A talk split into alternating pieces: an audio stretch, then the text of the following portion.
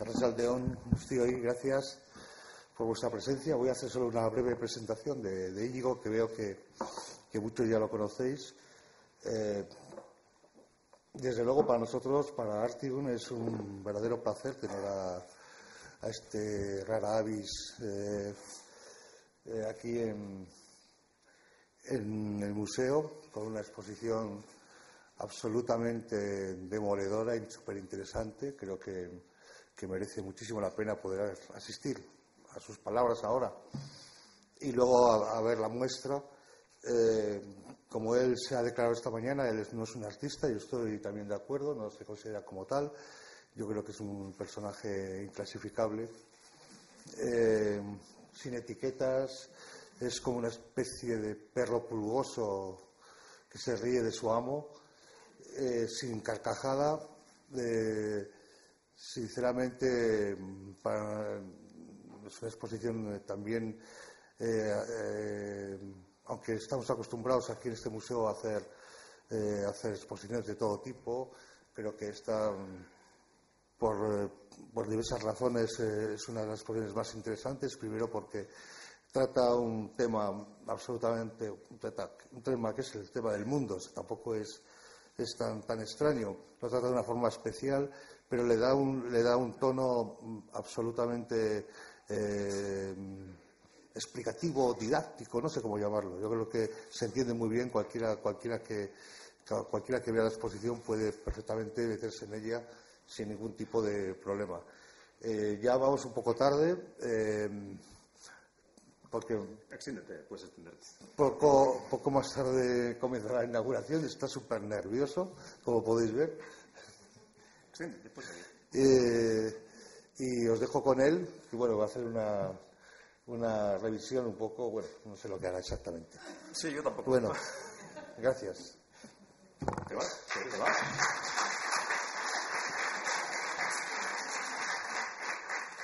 Dani, traidor, ¿te vas? vale, vale. Sí, los de, los de arte son muy graciosos porque te dicen, conferencia de Íñigo Roy a las 7. Ah, va, vale. si se empeñan, bueno. En fin. En fin. En fin. Bueno, eh, veo muchas caras conocidas, veo muchas caras conocidas y no resulta fácil hablar ante un público. Ya muchos de vosotros me conocéis y me siento un poco como un actor eh, ante un público que conoce ya todos sus tics, todas sus bromas y por tanto mm, no sé muy bien cómo, no sé muy bien cómo, cómo, cómo, cómo, actuar para que sea más o menos graciosa la cosa, ¿no? Por supuesto, gracias al museo, gracias a Dani, gracias por esta oportunidad de hacer esta exposición. Eh,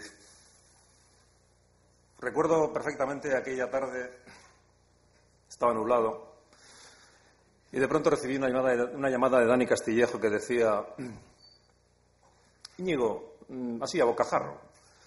¿Te apetecería hacer una exposición en Artium?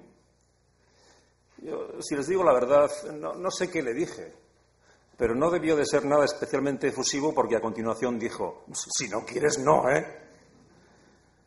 ¿eh? claro, lo que no sabía Dani era el problema que me estaba creando en la cabeza a partir de ese momento, ¿no?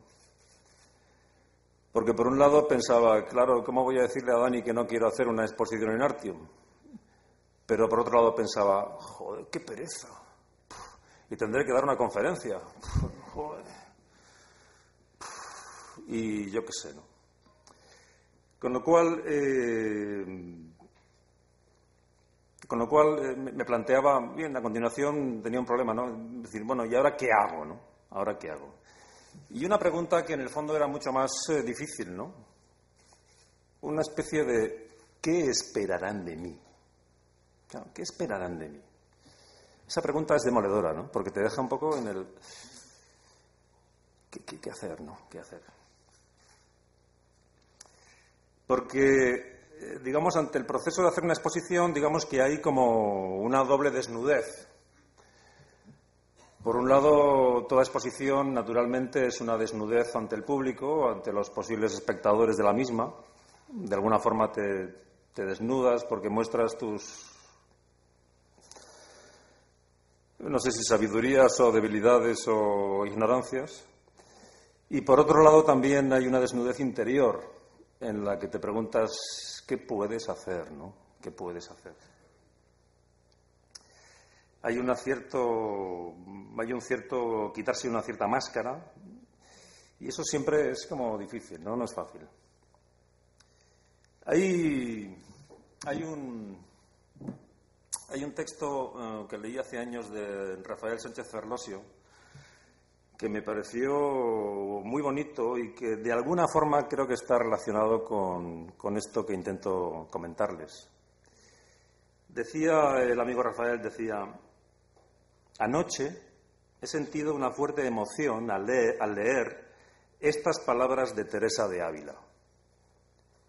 Teresa de Ávila dijo, en lo que he vivido he visto tantas mudanzas que no sé vivir. Y entonces Rafael Sánchez Ferlosio comenta esta frase y dice, el pobre pícaro de aquellos tiempos creía que en la mudable confusión, en la ruidosa y agitada sin razón de cuanto lo rodeaba, aprendía a vivir, adquiría lo que hoy llaman experiencia del mundo. A semejanza de él, el marginal del siglo XXI, que aprende a bandeársela si logra, siquiera sea precariamente, salir adelante, proclamando que la calle le ha enseñado todo lo que sabe de la vida, toma por experiencia lo que, al igual que el saber vivir de su contrafigura, que es el burgués acomodado, no es más que claudicación ante la lógica de las cosas. O sea, cruda adaptación que viene a ser lo contrario de la experiencia.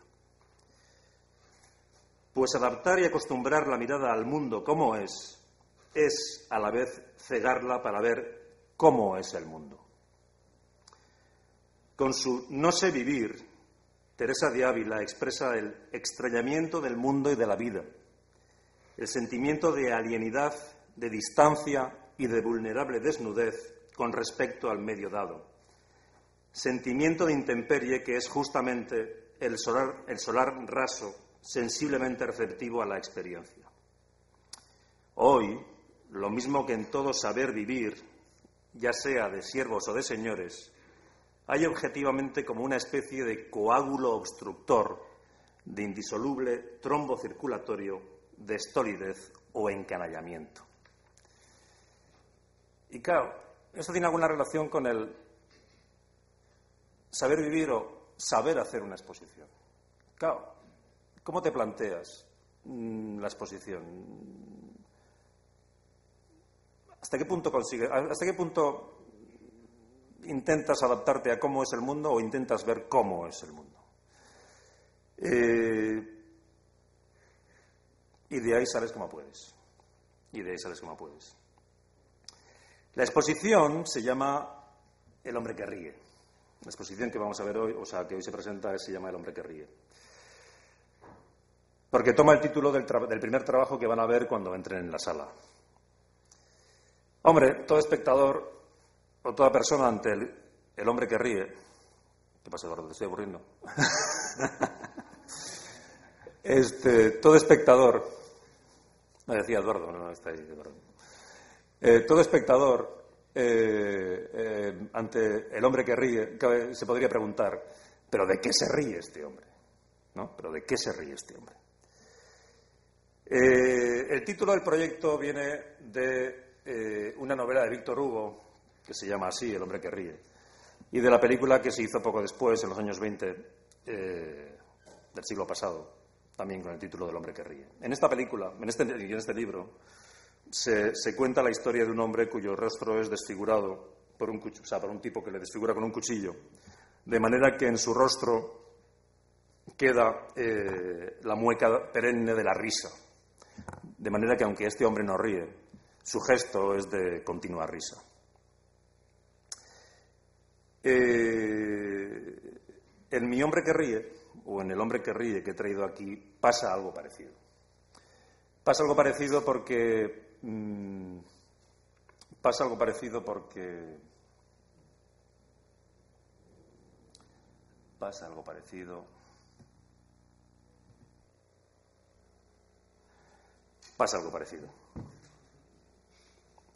Pasa algo parecido porque este hombre no ríe, sino que aparenta reír. Simula reír. Hace algún tiempo eh, supe que había unas cámaras que habían eh, incorporado un cachivache que se llama detector de sonrisas. Eh, este cachivache lo que hace es que cuando la cámara, mm, cuando la cámara mm, ve que hay una cara sonriente, dispara automáticamente.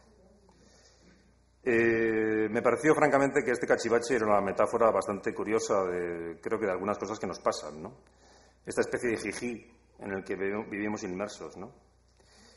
Eh, y este hombre que ríe es un hombre que también se ve, digamos, obligado a reír para que la cámara dispare.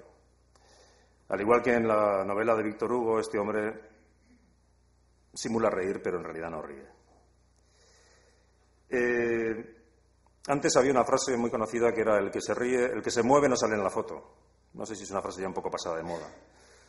Eh, con este cachivache, digamos, la frase se ha cambiado un poco y pasa a ser el, que se ríe no sale en la foto. En realidad, eh, cuando tuve delante la cámara con el dispositivo, pensé, bueno, ¿y ahora qué, hago con ella? ¿no? lo primero que hice fue salir a la calle, pero no tuve ningún resultado, con lo cual al final lo que decidí fue colocarme delante de la cámara y reír, y reír o aparentar reír. De forma que la cámara eh, hizo durante dos horas y media aproximadamente 334 imágenes y el proceso duró hasta que eh, la batería de la cámara se agotó. Así pues, amigos, este hombre no ríe, sino que lo aparenta.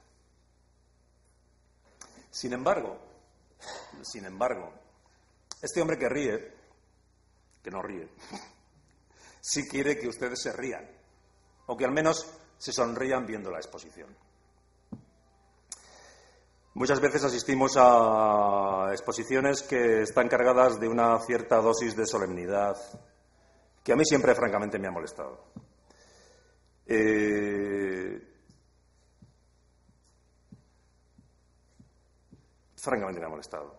De forma que siempre he pretendido huir en los trabajos de, ese, cierto punto solemne que tienen algunas cosas, que creo que justamente tendrían que tener un tono diferente.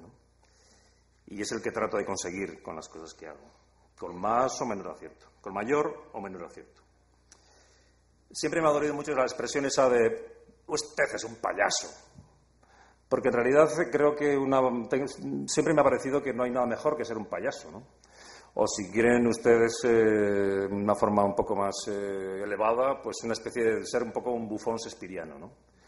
El bufón de Shakespeare era un tipo que podría tener o no razón, pero intentaba mm, decirle al rey o contarle al rey las cosas de otra manera. ¿no?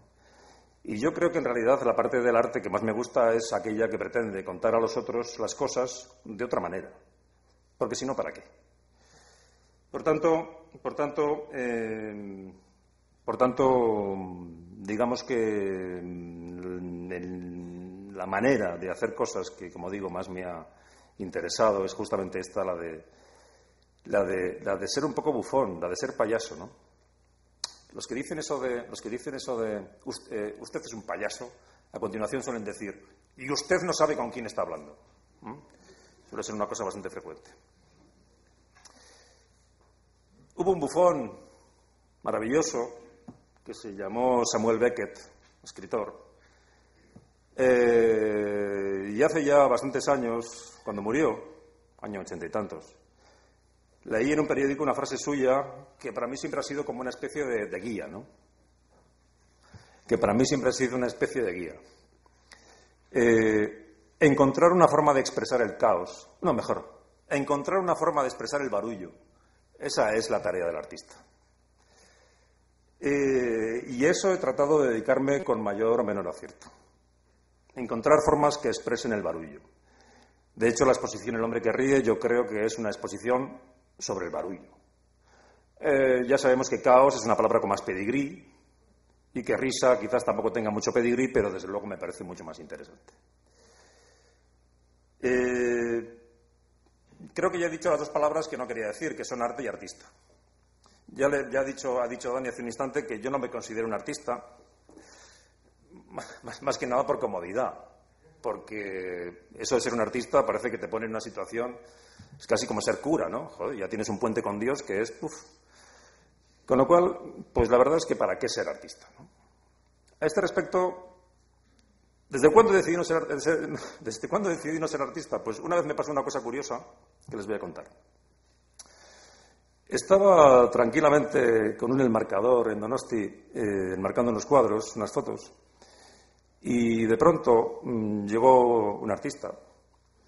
Y el marcador, que era un tipo muy majete, nos presentó. Era un hombre educado. Y le dijo al otro, mira, este, por mí, es un eh, fotógrafo como tú, le dijo al otro. Y el otro dijo, perdón, yo no soy un fotógrafo, yo soy un poeta visual. Y claro, a partir de ese momento tuve claro que, aquí, en fin, la, definiciones las justas. En fin, así pues, lo que quizás van a encontrar en esta exposición no son poesías visuales, sino bufonadas, sino bufonadas. Eh, bufonadas, efectivamente. Eh, las bufonadas con las que este humilde bufón ha tratado de responder al rey, Dani Castillejo, cuando dijo aquello de, Íñigo, ¿quieres hacer una exposición en Artium? Eh, bien, en la exposición, en la exposición se han cruzado, o se han cruzado en mi camino eh, varios bufones que a mí siempre me han, acompañado. ¿no? Uno es uno es Uno es eh, don, Ramón María del Valle Inclán, que así le gustaba que se llamara, que le llamaran. Eh, es este un libro, es este un libro escrito por Ramón Gómez de la Serna y es una especie de biografía de Valle Inclán. No sé realmente si les digo la verdad, si, lo que dice este libro, todo lo que dice es cierto, pero en todo caso es una biografía muy graciosa. ¿no? En fin, eh, es un libro que cuenta muchas anécdotas, ¿no? Por ejemplo, hay cosas que me hacen mucha gracia, ¿no? Son estas cosas las que me, las que las que me alegran la vida, ¿no? Por ejemplo, una tontería como la siguiente, ¿no? Eh, un día, contando que entre las arañas es muy corriente la homofagia, eh, don Ramón fue interrumpido por un tipo que le preguntó, ¿y qué diablos es eso de la homofagia? Y don Ramón repuso con rapidez, el hecho de comer animales de la misma especie. Usted, por ejemplo, sería homófago si comiera besugo. Y, en fin, tiene de estas un montón. Tiene de estas un montón. Eh, tiene de estas un montón. Tiene estas un montón. Eh, otro, otro, otro maravilloso bufón que se cruzó en el camino de la exposición sin que, os aseguro, estuviera previsto cuando comencé a pensar en ella, eh, fue el amigo Luis Buñuel. Eh, no sé, la relectura de sus memorias, el, hecho de que tengo un poco la impresión de que su, legado ha quedado un poco, ha caído por una alcantarilla y que, y que, realmente su, su, posición vital pues ha quedado eclipsada por, lo que, por todo lo que ha venido después, ¿no? pues me pareció que me apetecía que en la exposición hubiese algunos guiños o algunos trabajos en donde su figura estuviese presente. Estas son las eh, memorias de Buñuel que se llaman Mi último suspiro. Eh, ¿Qué hora tenemos? ¿Vamos bien? ¿De hora? Y media casi. ¿Continúo, Dani, qué hago? Gracias. Bueno, quizás a continuación podría hablaros un poco de la exposición, si os parece, tras estas líneas generales. Eh, bueno, yo diría que la exposición tiene como dos partes. Una primera parte de trabajos más o menos disparatados sobre el barullo. Y otra segunda parte de trabajos más o menos disparatados sobre el barullo, pero que tienen una cierta diferencia con los otros porque creo que eh, plantean de alguna forma un cierto acto de, un cierto acto de generosidad. Son, tres trabajos que plantean un cierto acto de generosidad, es decir, de inteligencia. Y por tanto creo que son cualitativamente distintos a los, a los que conforman, creo yo, la primera parte de la exposición.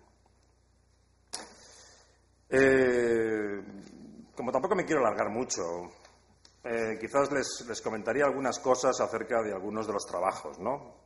Más que nada para que vayan a la exposición con, los deberes hechos y ya sepan de qué va esto, o incluso ya puedan salir de aquí y no entrar en la exposición, porque si les cuento ya, pues casi no es necesario verla. Eh, voy a quitarte, voy a quitar esto. Voy a quitar esto.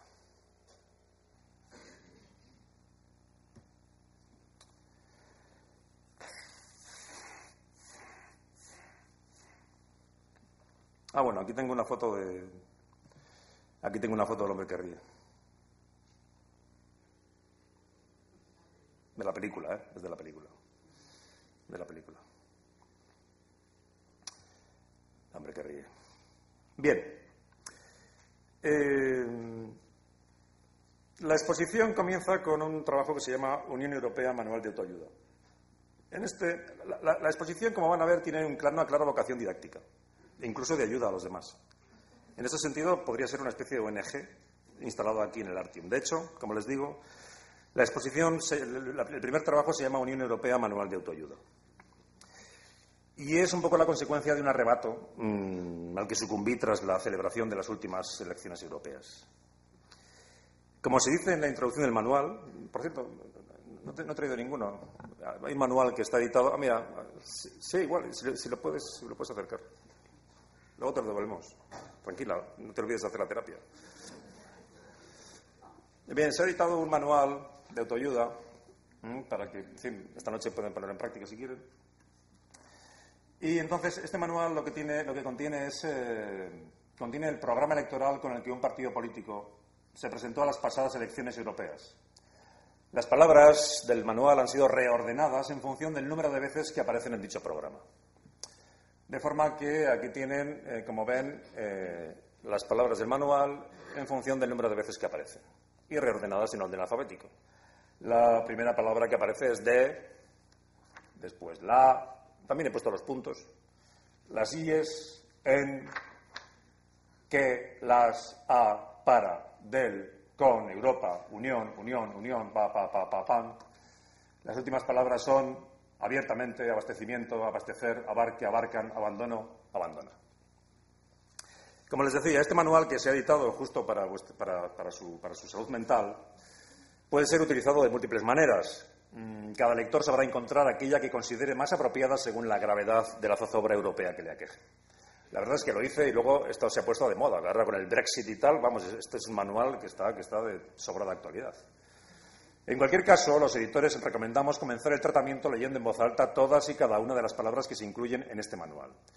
La lectura puede realizarse en soledad o en compañía, en voz baja en el servicio de neonatología de un hospital cercano o a grito limpio durante la misa matutina de cualquier convento de clausura. Ánimo, no piense que todo está perdido. Es el momento de despertar. Usted tiene la llave de su futuro y no olvide que la vida siempre está de su lado. Eh, otro trabajo que se van a poder encontrar, que se van a poder encontrar en la exposición, es eh, en la primera sala, es, un, trabajo que se llama Hello Barbie. Cuando comencé a hacer esta exposición, me enteré de que la empresa Mattel eh, iba a poner a la venta una muñeca, una muñeca que cuenta con conexión Wi-Fi y un sistema de reconocimiento de voz, de manera que los niños cuando hablan a la muñeca lo que los niños dicen va vía Internet a la central de Mattel, procesan los datos y la muñeca responde. Como siempre me he aliado con los malos, compré la muñeca inmediatamente. Y, entonces me puse a la muñeca y le dije, ¿qué, ¿qué, le digo a la muñeca? no? La muñeca solo sabe inglés, de momento. ¿Qué le digo a la muñeca, no? Y, pensé, bueno, pues puedo cantarle la internacional, puedo leerle un libro de Maquiavelo, puedo, en fin, no sé. Lo primero que pensé fue leerle un libro de la ESO de Educación para la Ciudadanía. Pero luego dije, nada, voy a ir a la directa, voy, a ir directo. Y entonces lo que le, lo que le leí a la muñeca fueron eh, mil insultos del idioma castellano, del Diccionario General de Insultos de Pancracio Celdrán.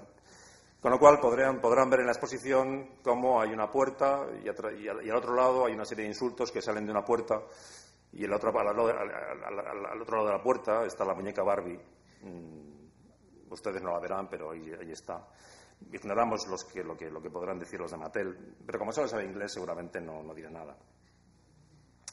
Recientemente leí que un grupo de artistas había, artistas, había, había probado, había probado a, a decirle a la muñeca. Recientemente leí que un grupo de artistas mujeres había probado a decirle a la muñeca toda una serie de mensajes feministas. Eh, y la muñeca, decían, no había sabido responder.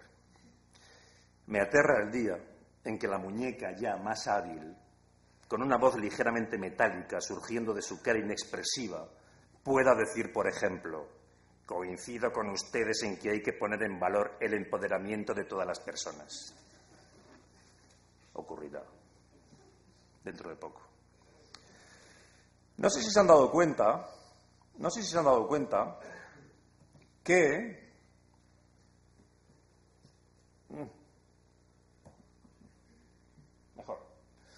No sé si se han dado cuenta que hemos empezado en el Museo de Artium una campaña que se llama Advertencia. Si han entrado por la puerta principal, habrán observado que junto al letrero del museo, al, cartel del, museo Artium, hay un panel que en tres idiomas dice aquí no caben ni fantasías ni ocurrencias. Que quede claro. Eh, he invitado al museo para que comiencen a partir de hoy una campaña para que convenzan. Bueno, está aquí José Muñoz, también le he dicho que igual puede hacer algo en el gobierno vasco eh, para que pongan en todos los edificios públicos y privados de Vitoria este, este lema para que todos lo tengamos claro. Eh, así pues, hay un trabajo en la exposición con 59 imágenes de diferentes lugares de Vitoria con el lema Aquí no caben ni fantasías ni ocurrencias. Eh, a propósito, de este, a propósito de, este, de, este, de este proyecto, supongo que este proyecto surgió de alguna forma el día que, leí un cuento de Julio Cortázar que siempre me ha gustado mucho y que, dice lo siguiente. No está convencido. No está para nada convencido. Le han dado a entender que puede elegir entre una banana, un tratado de Gabriel Marcel, tres, tres, pares de calcetines de nylon, una cafetera o la jubilación antes de la edad reglamentaria pero sin embargo no está convencido. Su reticencia provoca el insomnio de algunos funcionarios, de un cura y de la policía local. Como no está convencido, han empezado a pensar si no habría que tomar medidas para expulsarlo del país. Se lo han dado a entender sin violencia, amablemente. Y entonces ha dicho, en ese caso, elijo la banana. Desconfían de él, es natural hubiera sido mucho más tranquilizador que eligiese la cafetera o por lo menos los calcetines. No deja de ser extraño que haya preferido la banana. Se tiene la intención de estudiar nuevamente el caso. Bien, sigamos. Bueno, este me lo salto. Este me lo salto. Eh, un proyecto en el que he trabajado expresamente para esta exposición es un proyecto que se llama Avalio. Avalio. Eh, mi amigo Santi, aquí presente, me dijo un día, ¿por qué no haces algún tipo de pieza que parta de la exposición de Artium, de, la, colección que dispone Artium, de que dispone Artium? Y yo, que no sé decir que no, dije, vale, vamos a ver. Y entonces eh, repasé un poco las, eh, repasé un poco las, las, en fin, las muchas piezas que Artium tiene en su colección y en un principio pensé en, hacer alguna cosa a partir de algún cuadro de Vicente Amestoy, que era amigo común, ¿no? que era amigo de, algunos de los que estamos aquí. Pero finalmente me quedé con un trabajo de Ignasi Aballí, de que se llama Listados. Eh, el título, Avalio, juega con el apellido, de Aballí y con eh, una expresión latina que descubrí un día que simulaba estudiar latín con mi hija Irene esta expresión latina dice omne quod movetur ab alio movetur, es decir, todo lo que se mueve es movido por otro. lo que en el caso de ese trabajo es, se cumple exactamente, porque digamos que el proyecto parte del, del trabajo de Avalio. Ya que hablo de mi hija, les diré que estoy muy contento porque ha aprobado la selectividad.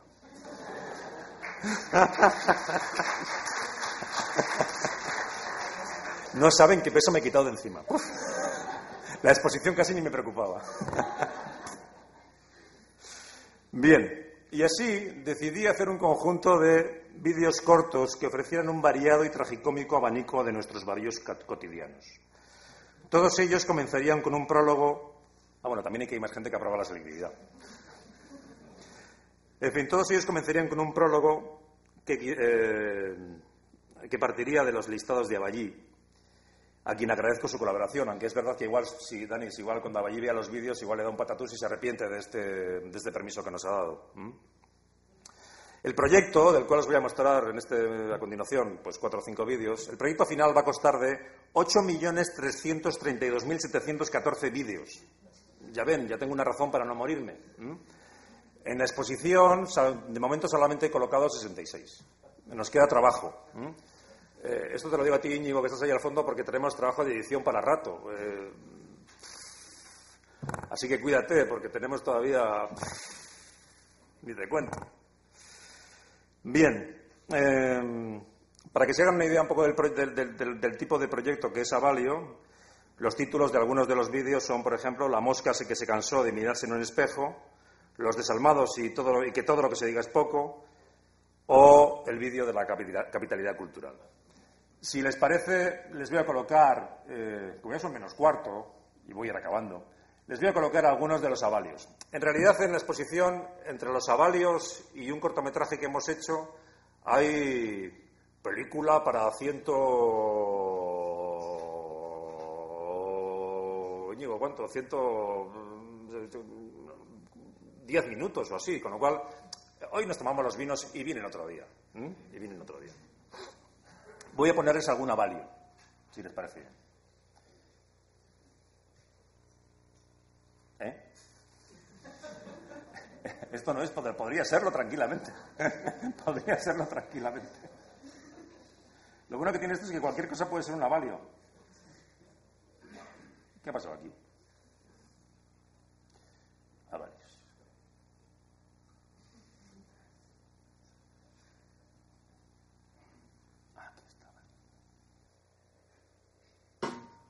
Sí, pero no quería empezar aquí. Un momento, voy a...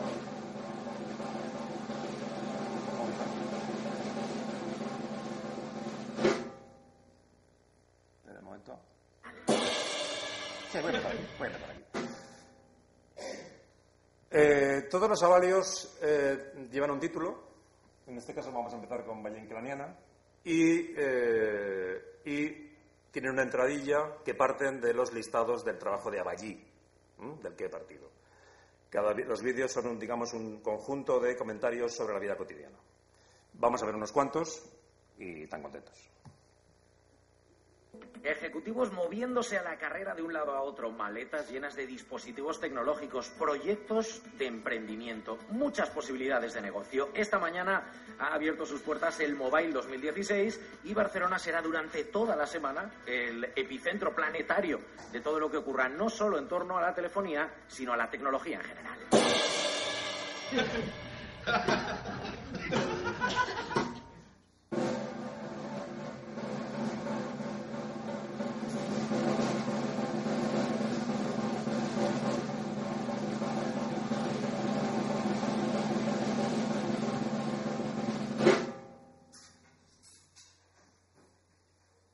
Mira, Irene, lo que he recibido.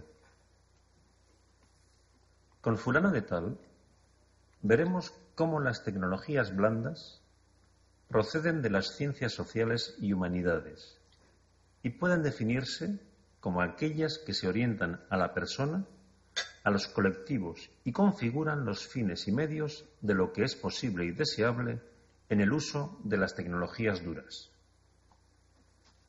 son la brújula y el motor del cambio social, aportando la capacidad de unión entre especialistas en diferentes tecnologías duras y blandas, para asegurar una interdisciplinaridad que aborde de verdad los retos sociales vigentes, interdisciplinaridad, factor humano, hibridación y skills personales son los aspectos que configuran estas tecnologías que deben intervenir más activamente en los procesos de innovación y en la capacitación de profesionales científicos, técnicos y diseñadores en todas las disciplinas del saber.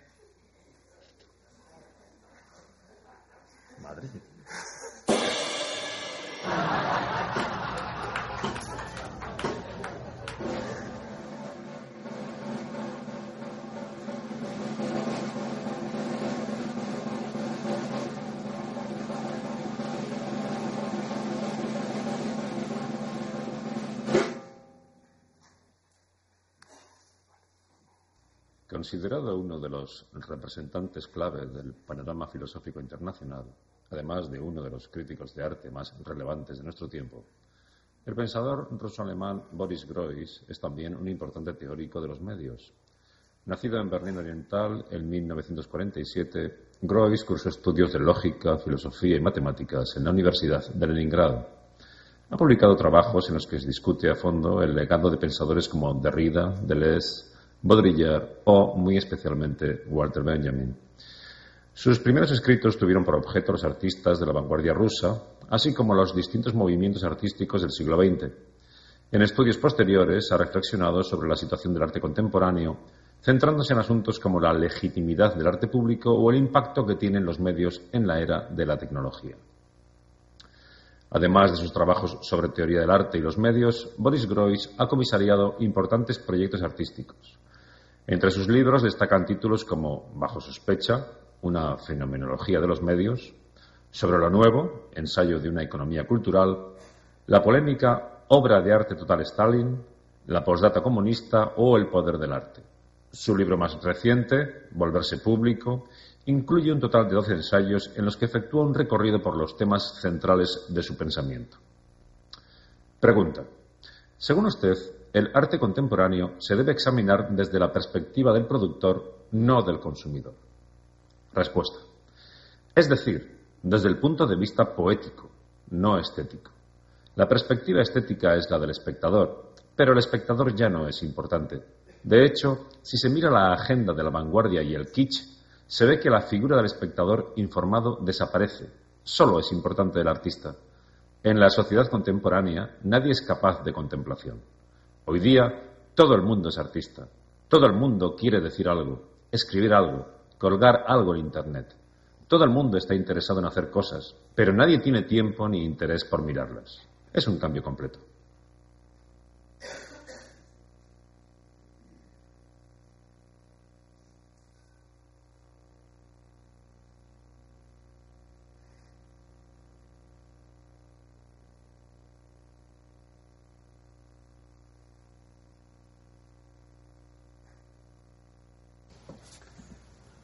Tras estas palabras, ustedes, espectadores, miembros de una raza que ya, como ven, no existe, se preguntarán hasta cuándo yo, el artista, va a mantener estas imágenes de las sábanas al viento.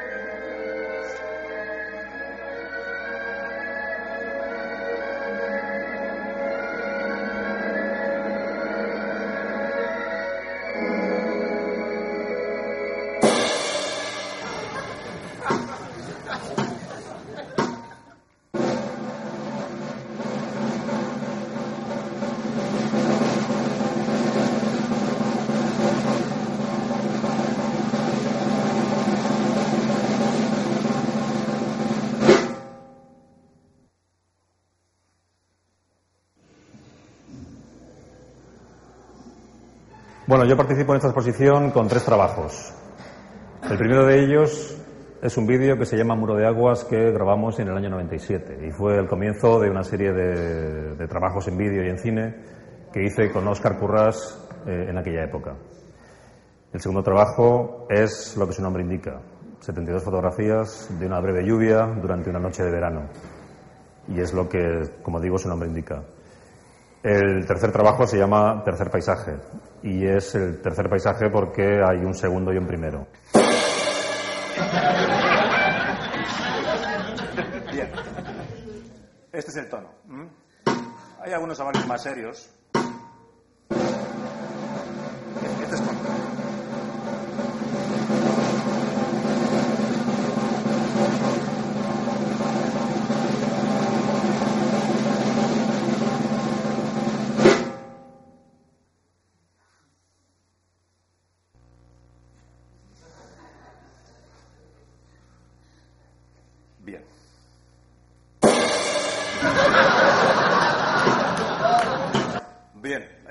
8 millones de estos. Tenemos trabajo, ¿eh? Bueno, y por, ir terminando, por ir terminando, mi amigo Kepa, que no sé dónde está. ¿Dónde está Kepa? Ah, ah, está por ahí. Kepa me dijo, tienes que poner las fotos las fotos de tribulaciones y mudanzas. Y yo, que tampoco sé decir, como ya les he dicho que no sé decir que no, dije, pues vale, las ponemos. Eh,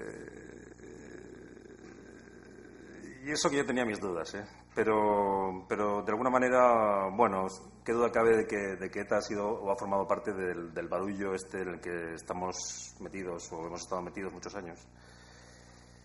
Eh, una parte de un barullo trágico, de un barullo a veces idiota. Ya conocen aquel fragmento de Macbeth. La vida no es más que una, una sombra en marcha un mal actor que se pavonea y se agita una hora en el escenario y después no vuelve a saberse de él. Es un cuento contado por un idiota, lleno de ruido y de furia y que no significa nada.